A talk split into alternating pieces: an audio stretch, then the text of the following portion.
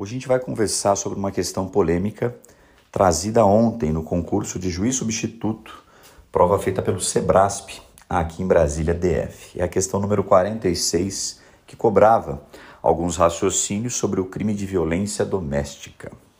Bom, primeiro ponto, para você que é nosso ouvinte, você já se deparou com essa informação porque ela já foi trazida aqui inúmeras vezes.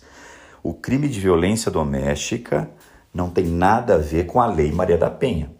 A Lei Maria da Penha, a nossa Lei Federal 11340 de 2006, ela traz uma maior proteção à mulher e uma maior severidade para aquele que atentou contra a mulher. E essa proteção maior e essa maior severidade se aplicam quando a vítima é mulher ou quando nós temos a figura da transexual. Então a Lei Maria da Penha é um diploma processual penal em sua maioria de dispositivos que tutela de forma especial o gênero mulher, a mulher ou a figura da transexual. Para nós aplicarmos, portanto, a Lei Maria da Penha, com a sua maior proteção ou a sua maior severidade, nós temos que estar diante da mulher ou da figura da transexual. Só que essa lei, quando ela veio no ano de 2006, ela promoveu também alterações no Código Penal. E ela trouxe no artigo 129, parágrafo 9, o crime de violência doméstica. Alguns falam lesão corporal qualificada pela violência doméstica. Bom, nós temos que guardar para a prova o seguinte: embora esse crime tenha sido trazido pela Lei Maria da Penha, essa infração penal existe ainda que a vítima seja homem.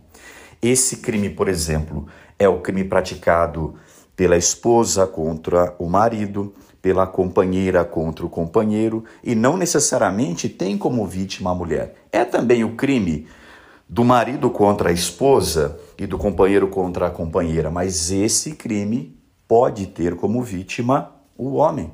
E quando ele tem como vítima o homem, a ação penal depende de representação, porque essa é uma lesão corporal necessariamente de natureza leve e a exigência de representação está na Lei 9099. Então, sob nossa ótica, não há como nós salvarmos o item 3 colocado na questão 46 é, pelo Sebrasp na tarde de ontem, porque o crime fala de representação ou de ausência de representação nesse crime, algo que não dá para cravar.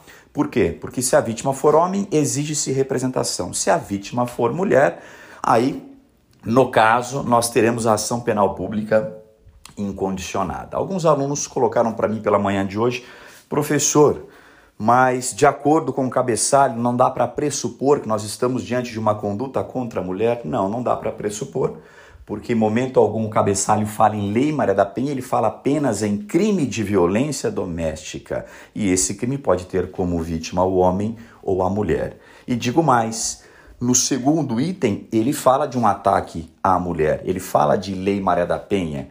O segundo item encontra resposta no artigo 41 da Lei Maria da Penha. Aí tudo bem, sem maiores discussões, mas não dá para salvar o questionamento feito no item 3. Ele é um questionamento em aberto e a questão deve ser necessariamente, sob a nossa ótica, anulada.